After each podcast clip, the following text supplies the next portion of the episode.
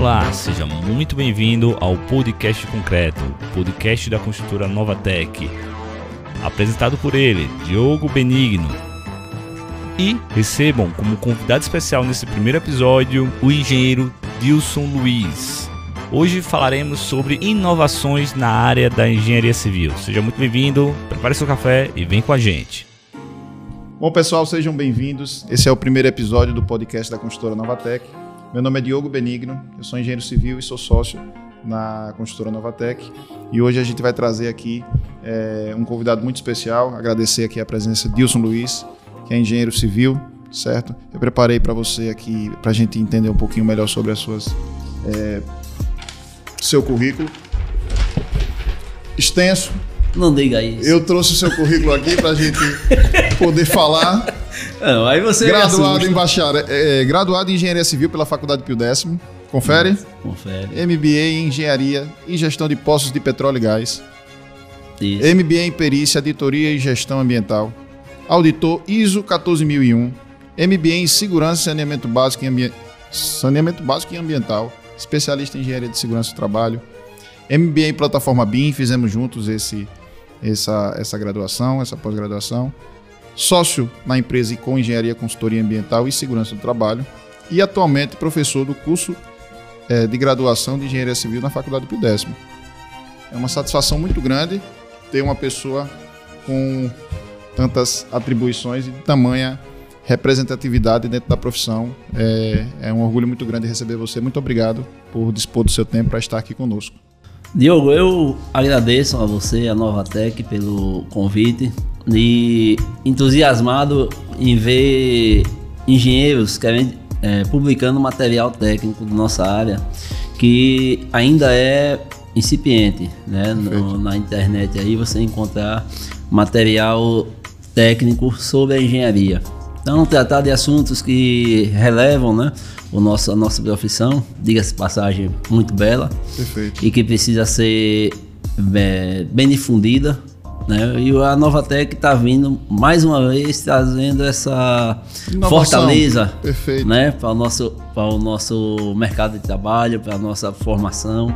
E vocês estão de parabéns. Estou à Muito disposição né, sua e dos nossos ouvintes aí, os nossos espectadores, espectadores e telespectadores. Exato, exatamente. É, a gente agradece e assim a gente também tem que agradecer às pessoas que estão apoiando. É um projeto que está no início, esse é o primeiro episódio. É, a gente está abrindo ele com, com chave de ouro, né? Vamos considerar dessa forma. Então a gente queria agradecer a Halu, Halu Coffee, Halu Café. Dá uma visitada lá no site deles, www.halu.com.br. Muitas opções, café ilha, café é, Orfeu. É... Já tomou o seu? Já café? tomei, já falou no café, já vai logo bebendo. A Sergipe Web também, que patrocina é, a, o nosso canal. 100% fibra, a gente inclusive e naturalmente utiliza aqui no escritório. Estamos completamente é, satisfeitos e muito bem atendidos por eles. Por, motivo, por motivos óbvios, a construtora Novatec e a esse episódio o patrocínio da Icon Engenharia, né? E o Aruana Workspace que nos cedeu o local para que a gente pudesse gravar. O Aruana Workspace é um espaço na Aruana onde você tem endereço fiscal, comercial, sala de reuniões, sala privativas. Então é um, é um espaço muito, muito bacana, muito bonito, um prédio muito bacana que está disponível aqui para a comunidade, certo? Então vamos lá, começar com alguns dos temas que a gente levantou e como você tem uma vasta experiência, a gente pode falar de muitas coisas, mas você já levantou uma bola aí com relação à engenharia e à profissão, né? Isso. Quão bonita é, quão é, o tamanho dessa responsabilidade de, de ser engenheiro e de se colocar disponível à sociedade para prestar esse serviço. E eu queria saber de você o que é que você vê no cenário, tanto é, da construção civil, basicamente, que puxa os outros serviços da engenharia, né? E a profissão especificamente, como é que você vê o futuro disso?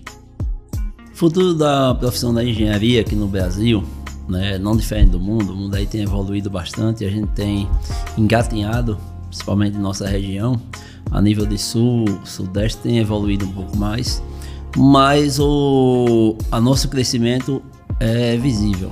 Né? Nós vamos ter aí nos próximos dois anos, só dependemos da estabilidade política que está se buscando, né? visto os projetos não estão podendo ser implantados devido à instabilidade que a gente tem passado, mas eu creio que a gente vai conseguir que sejam implantados e a nossa profissão vai deslanchar.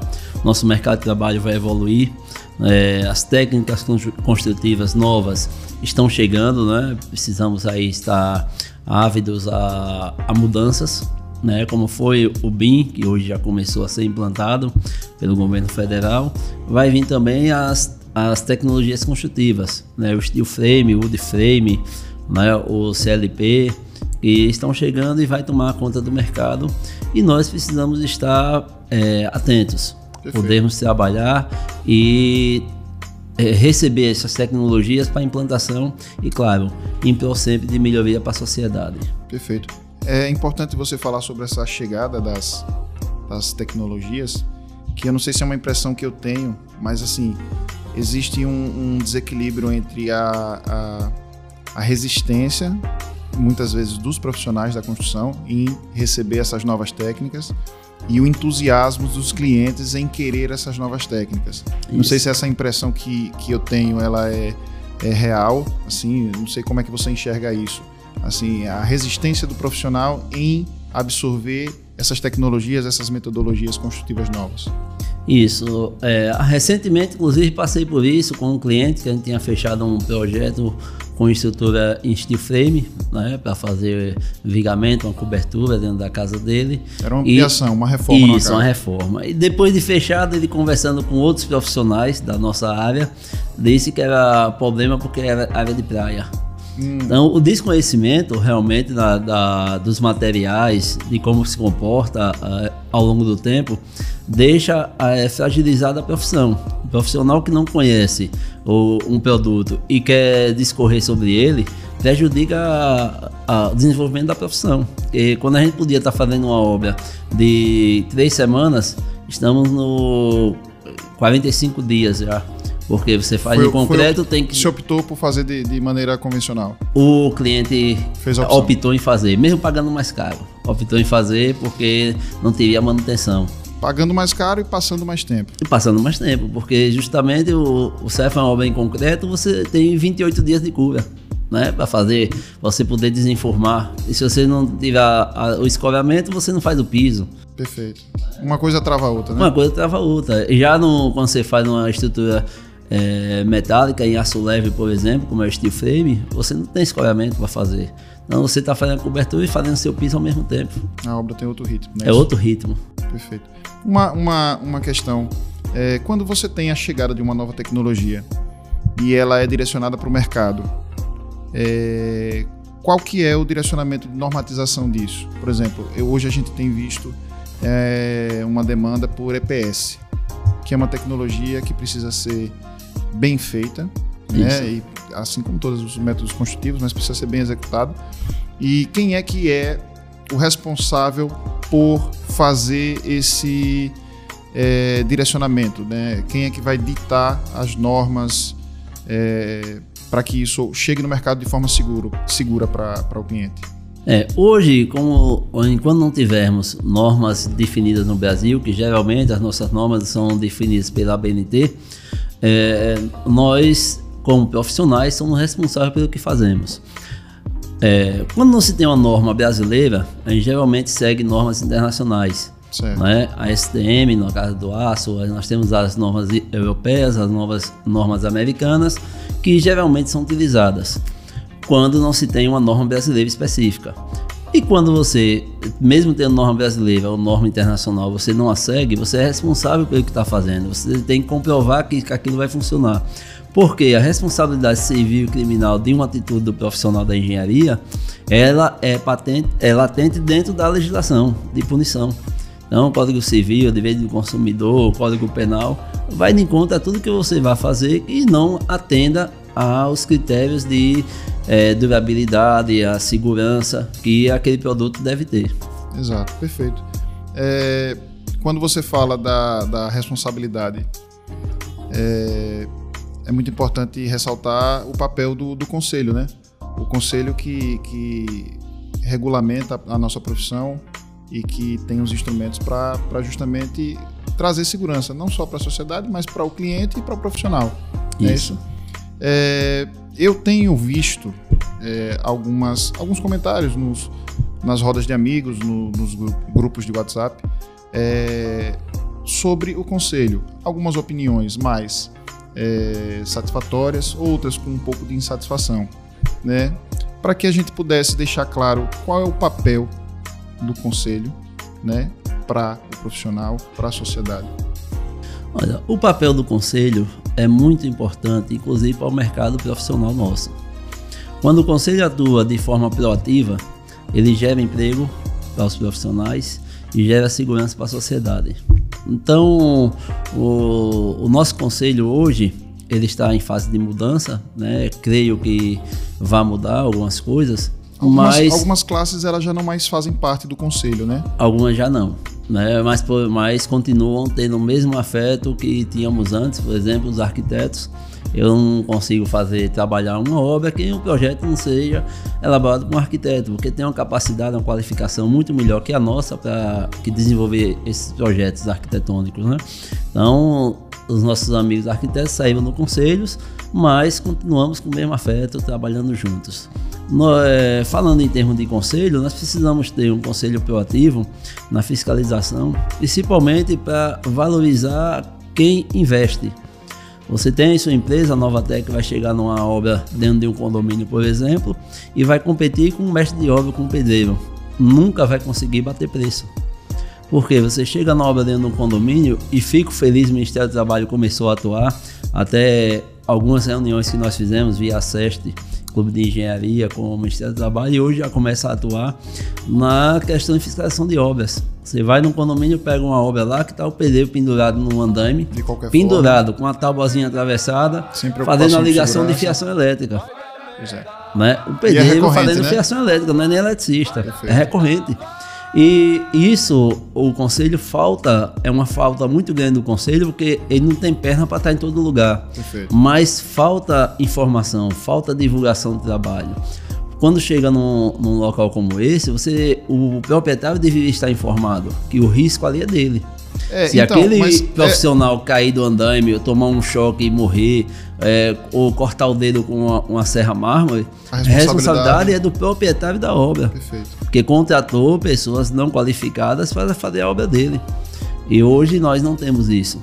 Né? Não Quando- temos uma quando- divulgação. Quando você fala da questão de precificação e dessa concorrência, é, geralmente é, o profissional ele vai para uma negociação e o cliente tem um interesse de trazer a melhor condição de preço, Isso. né?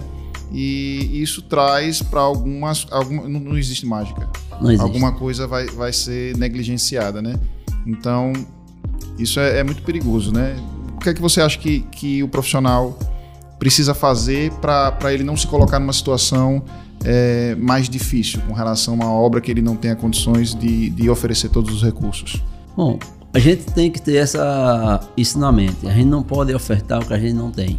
Perfeito. Se eu não tenho condição de fazer uma ponte né, de um quilômetro de extensão, eu não vou querer ofertar o preço para fazer, se eu não tenho expertise para isso.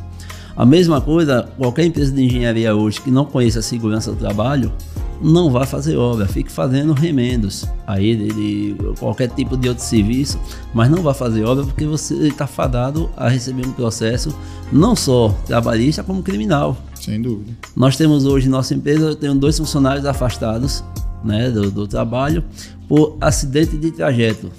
Ou seja, ele estava indo trabalhar, voltando do trabalho, e um, a moto pegou ele de bicicleta. Certo. O outro, ele pegou, bateu no carro com a moto. Ele bateu no carro com a moto. Entendi. Mas- Tudo fora da- do, do campo, né? Tudo fora do trabalho. Mas, na nossa legislação trabalhista, existe essa figura acidente de trajeto. Então, o INSS assumiu, está lá encostado. Se esse funcionário não fosse registrado, Ele não teria nenhuma assistência. não teria assistência e ele acionaria judicialmente e iríamos responder por isso. Entendo. A mesma coisa ocorre hoje com o dono da casa lá que mandou o pedreiro fazer, se um funcionário dele se acidentar. E ele não tem seguro nenhum para isso, né? Porque nós, como construtora, somos obrigados a ter o seguro do funcionário, Perfeito. mas eles não têm. Então, quem vai assumir? O dono do imóvel, que achou que pagar 20 reais a menos é, no metro quadrado Traria era melhor para ele, ele vai ter uma despesa muito maior. Inclusive na, na obtenção é, dos documentos finais de, Documentos de, de que você precisa comprovar que utilizou uma mão de obra e recolher os encargos, né? É. Então, se ele já faz essa economia inicial, no final da, da obra ele acaba é, devolvendo esse dinheiro. É. E ainda é, tem um caso que eu acho muito emblemático. Nós temos os nossos profissionais que agem de forma desleal com a profissão, que são os famosos canetinhas. Aquele canetinha, aquele cara que vende um RT para um cliente, né, para liberar Só obra- assina, né? para liberar na prefeitura, né, a obra dele. Perfeito. E deixa lá, o cara vai fazer a obra, quem vai fazer é fulano e tal, ele não sabe, nunca foi na obra, depois da baixa dizendo que acabou. Essa semana passada eu fui no condomínio, a gente tem um lote, e tem uma casa lá que as escolas de madeira estão envergando. As três, as três principais, que estão no centro de uma viga, de uma viga em X, Certo. uma viga em cruz, estão envergando, ou seja, a laje vai descer. Não tem jeito. Assim a- que- a, obra assim que está abandonada. Né? E como profissional, eu fiz a denúncia ao conselho, Perfeito. né? O conselho já esteve lá. Tem que notificar o profissional que fez a obra, que assinou aquela obra. Eu tenho certeza que não teve engenheiro, porque pela espessura da viga a gente vê que não foi uma coisa dimensionada. Perfeito. Foi feito de qualquer jeito. E o profissional tem que saber, porque, por sinal, a RT dele não sei se está válida, se foi válida, né? E o corporativismo para a gente não deve existir, porque a gente trabalha com segurança. É, sem a dúvida. segurança da sociedade é nosso é, ponto de equilíbrio para dividir os profissionais.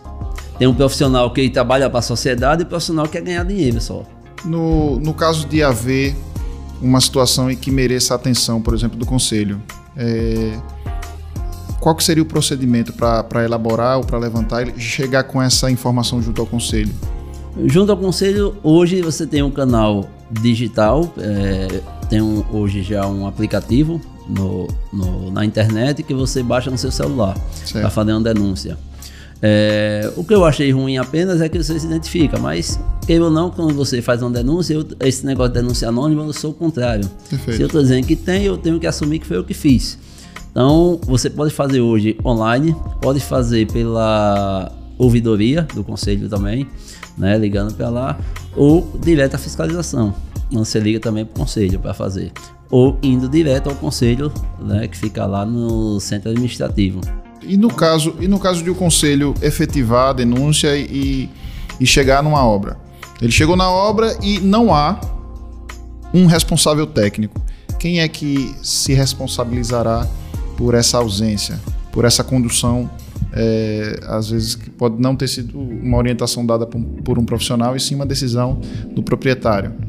Pois é, aí são falhas legais, né? Quando eu digo legais, é da legislação nossa, que o nosso conselho não tem o poder de polícia.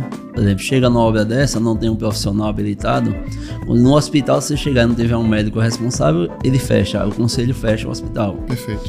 No, é, no nosso caso, você chegar e não tiver um profissional, vai aplicar uma multa para o dono do imóvel e o imóvel vai tocar sua obra normalmente.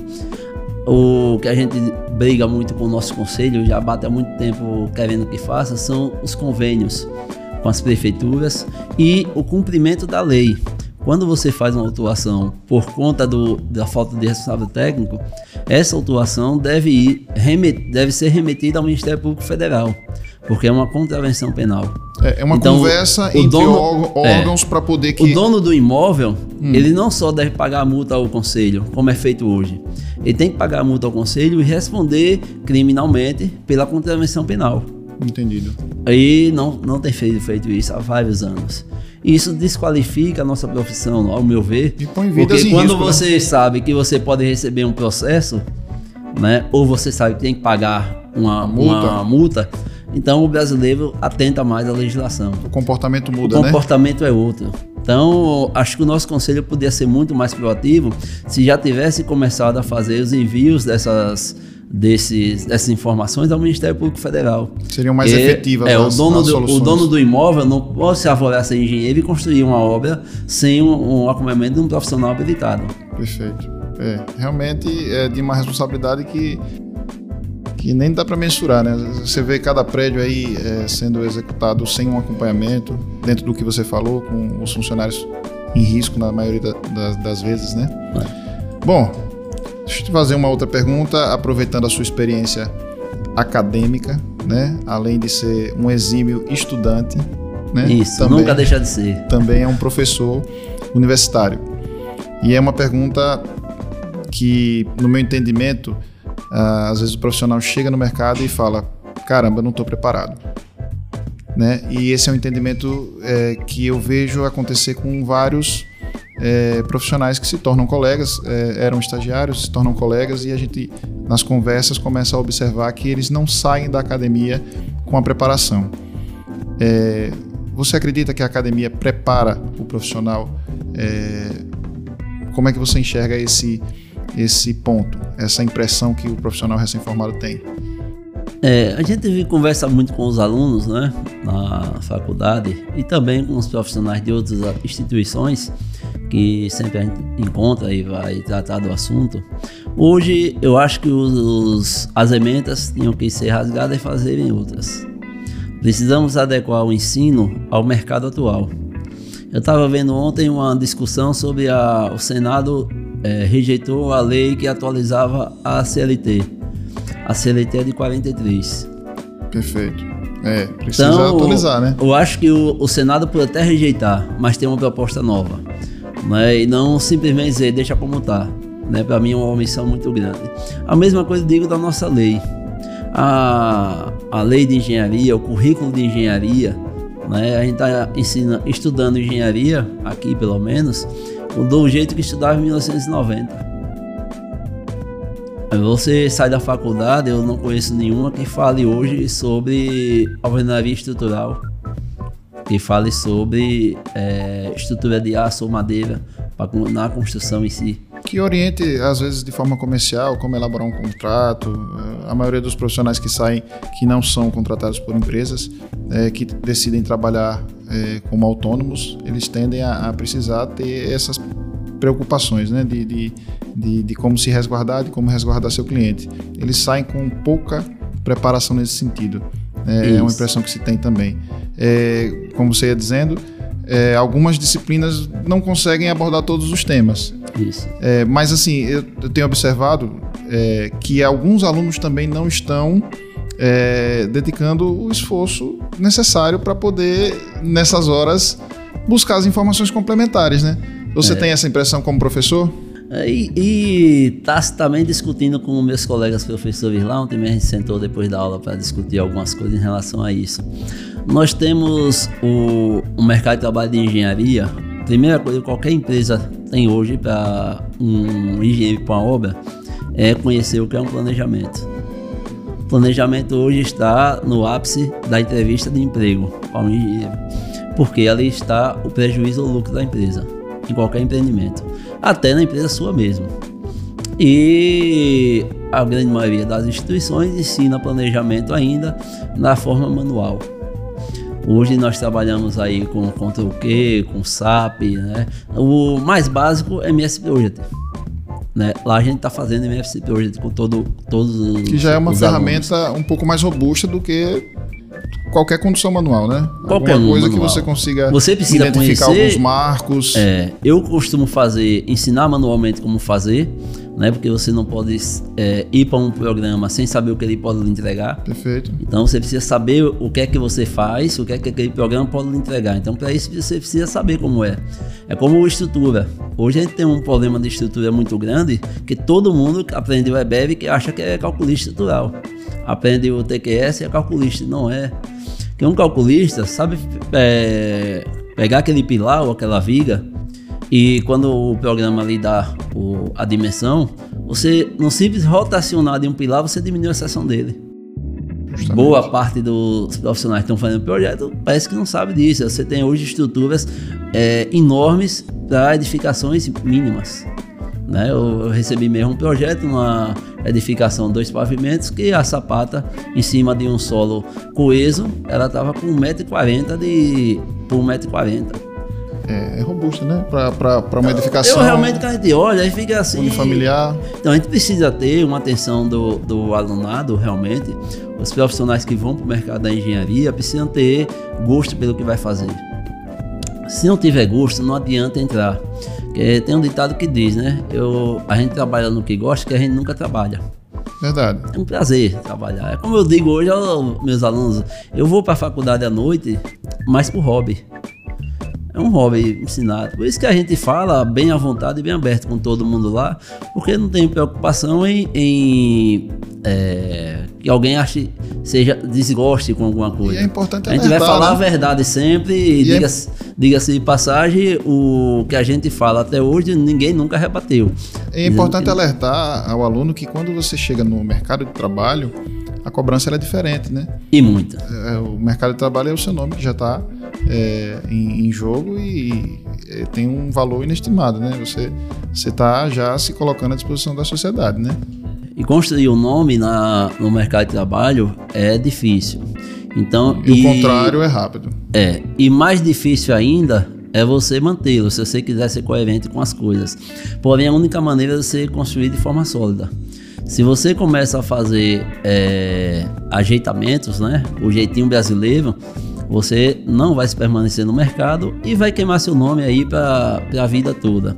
Um profissional que tem seu registro suspenso ou cancelado durante cinco anos dificilmente volta ao mercado. E é uma punição que é passível para qualquer engenheiro ou qualquer profissional, porque os outros conselhos também têm, arquitetura, medicina, tem essas punições que estão regidas por lei no Código de Ética. Então, o- uma das coisas que para mim precisa ter no ensino é colocar para os futuros engenheiros de forma é, limpa, né, essas informações. Você não pode fazer uma RT de uma obra que você não visitou, que você não vai construir, dizendo que foi. Porque se a obra der um problema, você responde. Independente se você foi ou não na obra. É, configura exercício legal da profissão, não é isso? Não, o ilegal não. É por, quando você é o engenheiro, você assinou RT, não é ilegal porque você tem habilitação para isso. Como é que se Mas isso? é, quando você não vai na obra, você assumir um risco né, de dessa obra ter problema. E ele, ela está sob a sua responsabilidade. Então, se ela der um problema lá, ah, esse caso meu que eu lhe falei, a laje vai cair. Perfeito. A laje vai cair, o dono da obra pode acionar o engenheiro por dano material.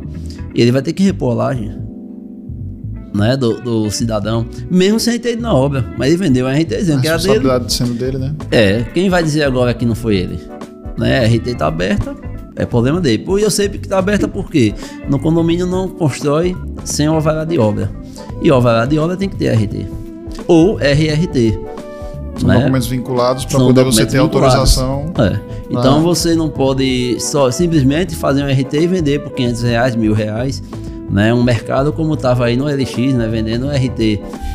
Né? E, Eu vi essa Em São. Paulo foi, foi pego, foi E o preso conselho foi atuante, pessoas. né? O conselho foi bem atuante e Foi, em São. Paulo eles aí entraram, né? E realmente foi.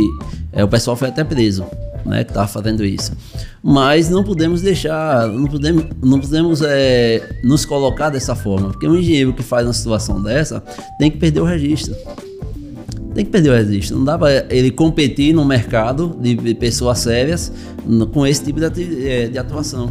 É, entendo da mesma forma. Deixa eu te fazer uma pergunta com relação à- à tecnologia. A gente falou sobre tecnologias construtivas, sobre alguns pontos é, com relação a- aos profissionais, é, com relação a softwares de engenharia, que existem diversos, diversas opções hoje para as diversas disciplinas da engenharia, né? para você projetar, para você fazer orçamento, para você fazer planejamento, acompanhamento.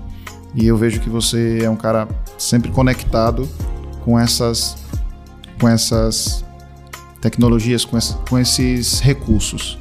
É, quais são os impactos de não se ter esse tipo de, de, de cuidado, né?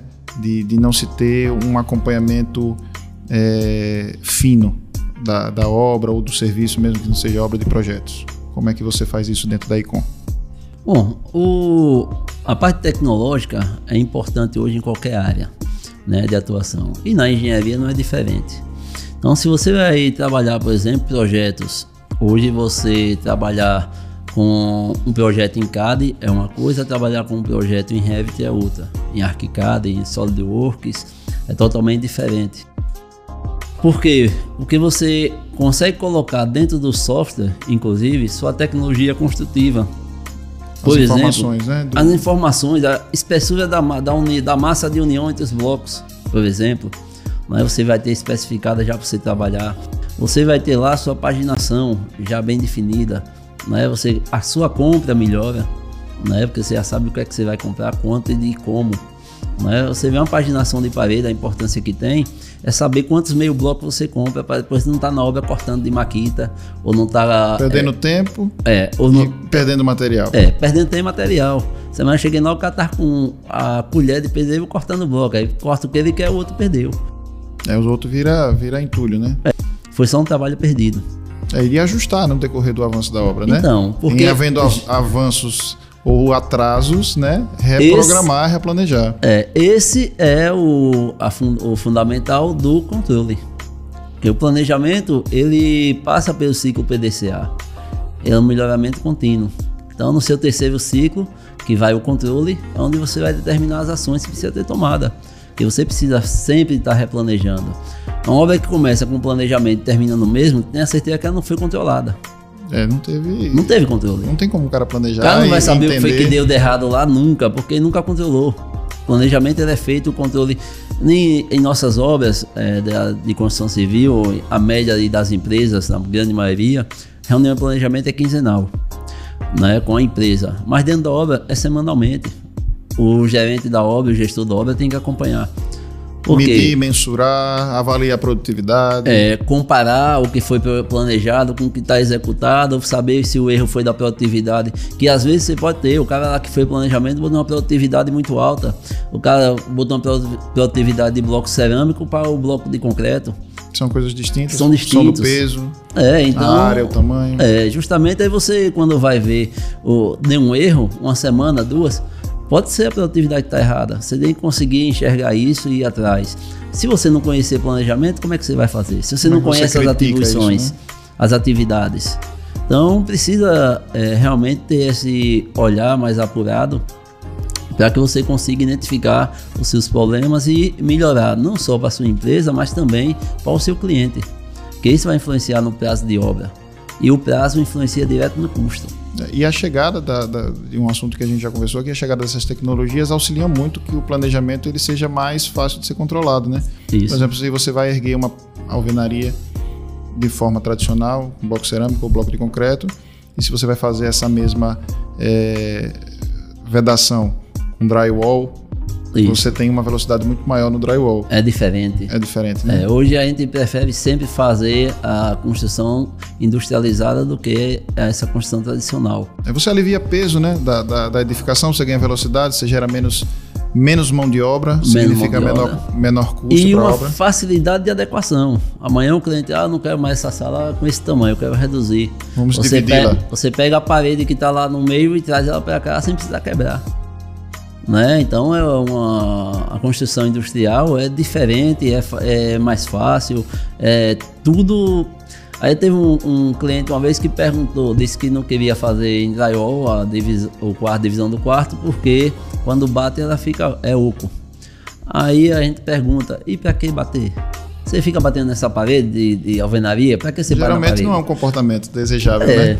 Você tem um, um acondicionamento acústico e térmico muito melhor do que a alvenaria. E, a limitação com relação, por exemplo, à umidade? Tem um drywall específico, não é isso? Tem. Para áreas mais úmidas, né? Isso, Mas áreas, áreas molhadas. Áreas você molhadas. consegue utilizar também essa tecnologia? Isso, para fazer banheiro, por exemplo, box do banheiro. Nós temos alguns apartamentos hoje e já, já são feitos com drywall. E os hotéis, por exemplo, aqui nós temos três hotéis, né, todos feitos em drywall interno. Inclusive, box de banheiro é feito com a placa RU.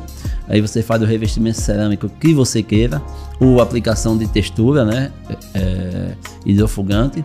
E também vai resolver tranquilamente, igual com uma parede de alvenaria. Quando você fala industrialização da construção civil, esse é um termo que tem sido é, frequentemente utilizado, né? É, é um caminho sem volta, né? Que a gente observa que essa industrialização ela está até chegando de forma tardia para a construção civil, mas é um caminho sem volta por causa da eficiência. Né? Você ter mais resultados, é, a sua produtividade é maior, o, a, é uma obra mais limpa, que chama de obra seca. Né? E, e na sua ótica, isso vai se consolidar quando? Porque é, um, é uma transição, né? A gente pode prever que isso aí, quando é que a gente vai já ter eliminado boa parte da, da, dos, dos métodos construtivos tradicionais? Eu digo que hoje a gente não avançou um pouco mais do ano passado para cá nisso por conta do, dessa crise que a gente teve com o aço. É, porque a matéria básica para essas construções industrializadas hoje ainda é o aço. Então, com um custo mais elevado, ele Desestimula. desestimulou o mercado em, em, em trazer. Mas com a estabilização, eu creio que a gente aí em torno de 5 anos. E existem tecnologias, inclusive, de impressoras 3D já, já fazendo. Fazendo casa. Fazendo casa, não é isso? É. Isso é uma coisa é, que você entende que vai chegar para o consumidor comum? Impressora 3D no Brasil para fazer casa vai chegar ao consumidor comum lá para 2028, 2030. Por quê? Porque precisa um melhorar ainda, né? o custo. Tem um chão ainda, né? É, precisa melhorar o custo. O custo de uma impressora dessa é muito alto. Então, hoje já existe na China, já existe na Austrália, já tem na Alemanha. Mas para chegar no Brasil, ela vai precisar adequar custo. E o custo depende de demanda. Sim. Então, quando tiver muita gente comprando impressora 3D, o custo dela baixa. Quando não tiver pouca gente comprando impressora 3D, o custo é alto. A oferta demanda sempre, né? A oferta demanda sempre é caro. A gente vê aqui impressora 3D para objetos. A primeira empresa a ter foi a Caligrafos. Mas é caríssimo. Hoje já tem várias empresas fazendo, porque o custo baixou. Muita gente procurando, então já Disseminou, se conseguiu. né? É. O Marcílio, diga-se passagem, é um entusiasta né, da nossa área, na parte tecnológica. Inovador. Ele traz tudo que tem de novo, ele gosta de trazer para cá. Então, é uma. Fica até a sugestão de convidar ele para o próximo pro próximo episódio, né? importante, um pouco, é. importante. É. é. uma pessoa muito competente para tratar do assunto e que também é professor, né? Sim, sim. É, então é, é importante sempre trazer essa visão, não só de mercado, como da, da parte acadêmica, porque faz um link, né? Do que a gente tem e o que a gente precisa. Sem dúvida. Eu acho que ele vai ter que dar uma cortada ali, que agora eu fiquei sem, sem um tema. Pode cortar depois, né? Pode, né? Esse trechozinho, não corta não? Vai passar? ele, ele bota um, né? Pã. Com relação ao BIM, é, vem se normatizando e vem se institucionalizando, inclusive para que as licitações, já a partir desse ano, né, elas sejam todas apresentadas em BIM. Isso realmente acontecerá dentro desse ano? É, são vários degraus que, que ocorrerão, são as etapas de implantação do BIM, né? Mas os órgãos estão preparados para receber essa informação em BIM, porque os profissionais vão se ajustar, né? Estão correndo para isso, estão fazendo treinamento, é, contratando software, estão comprando equipamentos que sejam compatíveis. O, os órgãos que vão exigir isso dos profissionais, eles estão acompanhando isso? Eles têm gente para receber e criticar isso?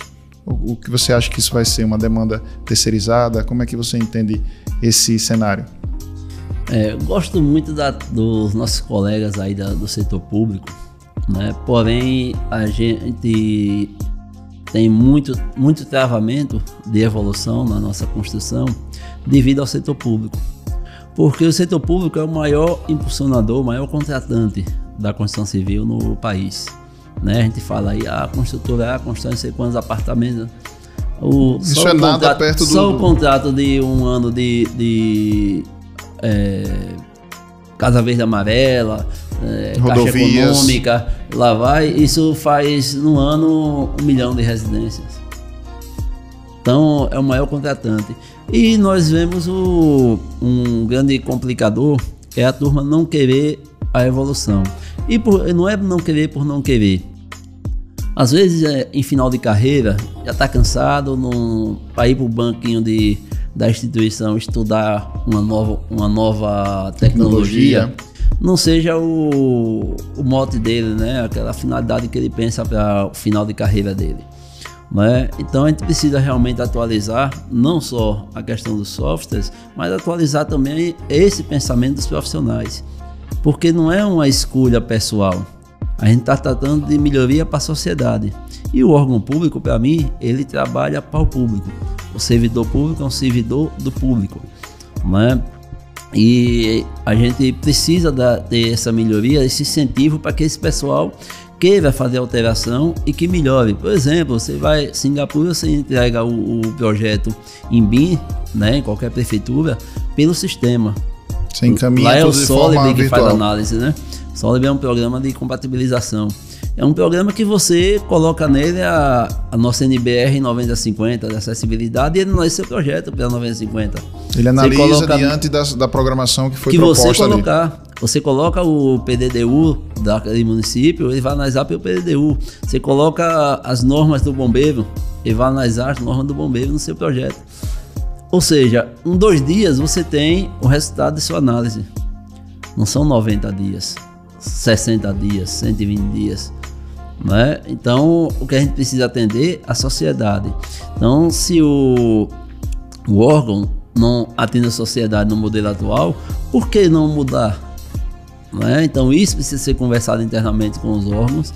Eu vejo uma boa vontade dos dirigentes em, em querer adequar, em colocar o BIM. Nós estamos conversando até com duas prefeituras né, nessa, nessa questão de implantação de BIM. Estão, muito, estão interessados em fazer porque é um marco para a gestão. Sem dúvida. Né? Você melhorar e, essa e além da questão da legislação, né? Que, que vai ser uma situação obrigatória, né? É, mas justamente é obrigatório no setor público para você fazer é, implantar Licitação. a licitação para o projeto.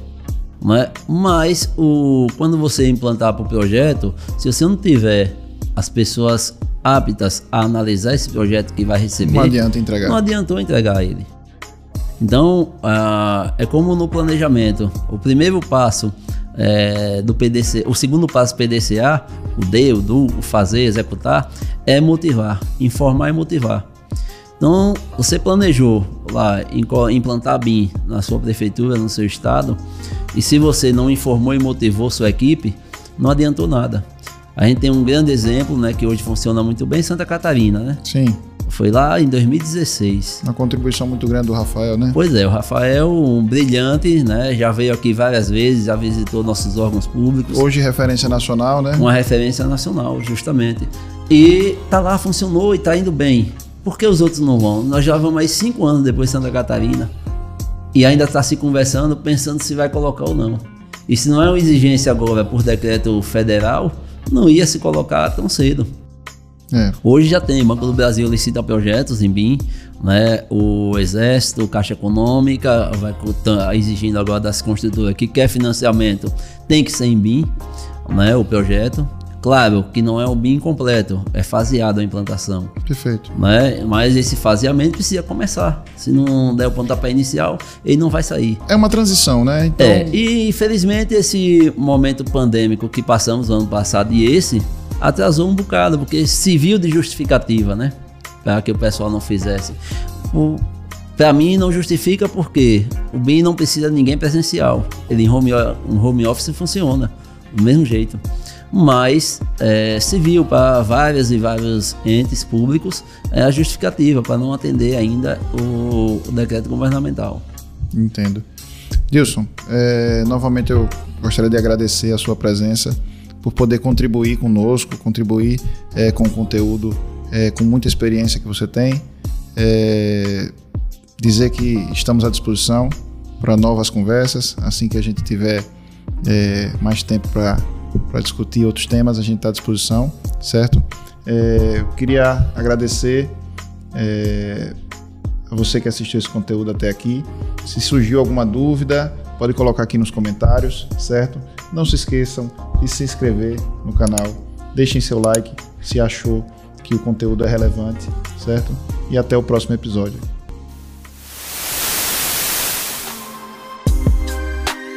O podcast concreto é um oferecimento da construtora Nova Tech. E este episódio foi roteirizado por Diogo Benigno, produzido, gravado e editado por André Wallace, esse que vos fala. Esperamos que vocês tenham gostado do episódio. Se você escutou por um agregador de áudio, a gente também produz esse conteúdo em vídeo, então você pode conferir no YouTube e você também pode ver mais trechos desse episódio no Instagram da Nova Tech. Se você tiver alguma dúvida, entre em contato com a gente. Fique em paz, seja feliz e vamos às obras.